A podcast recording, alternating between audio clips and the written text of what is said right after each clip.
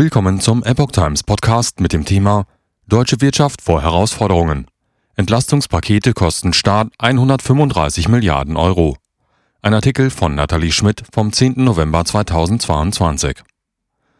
Die Energiekrise schlägt sich vor allem auf die Wirtschaft nieder. Mit welchen Verlusten und möglichen Konsequenzen zu rechnen ist, darüber informiert heute das Münchner IFO-Institut in einer Publikation. Nach Berechnungen des Münchner IFO-Instituts könnten die drei Entlastungspakete der Bundesregierung den Haushalt binnen drei Jahren rund 135 Milliarden Euro kosten. Die Summe schließt allerdings noch nicht die Gas- und Strompreisbremse mit ein, die auf weitere 90 Milliarden Euro geschätzt wird und noch nicht vom Bundestag beschlossen wurde. Max Ley, Steuerschätzer des IFO, beziffert in diesem Jahr die Entlastung durch die drei Pakete auf 33,3 Milliarden Euro im kommenden auf 49 Milliarden und für 2024 sogar auf 52,2 Milliarden Euro.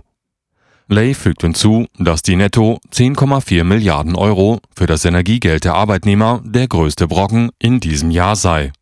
Es folgen 6 Milliarden für das Energiegeld der Rentner, 3,1 Milliarden für die zeitweise Absenkung der Energiesteuer, 2,7 Milliarden für die Erhöhung des Grundfreibetrags 2,5 Milliarden für das 9-Euro-Ticket, 2 Milliarden für die Senkung der Umsatzsteuer auf Gas.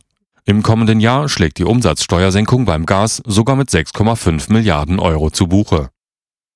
Umverteilung des Verlustes Die Realeinkommensverluste durch die höheren Energiepreise müssen gesellschaftlich getragen werden, mahnte Co-Autor Andreas Peichel.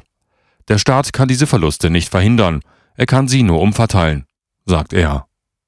Wenn der Staat versuche, die gesamte Bevölkerung abzuschirmen, könne er weniger öffentliche Güter bereitstellen oder müsse in Zukunft höhere Steuern erheben. Staatliche Unterstützung sollte zwei Regeln folgen. Energiesparanreize müssen auf breiter Front erhalten bleiben und die Hilfen sollten nur an besonders betroffene Haushalte gegeben werden, so Peichel. Der Sachverständigenrat zur Begutachtung der gesamtwirtschaftlichen Entwicklung empfiehlt in seinem Jahresabschlussbericht ebenfalls, den Spitzensteuersatz anzuheben. Eine weitere Empfehlung ist eine einkommensorientierte Entlastung für die Bürger.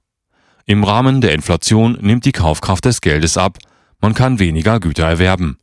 Das durch die Entlastungspakete und Inflation verlorene Realeinkommen führt schließlich dazu, dass diese Verluste final umverteilt werden müssen, zum Beispiel durch Steuern, damit die Kaufkraft hierzulande nicht zu stark sinkt.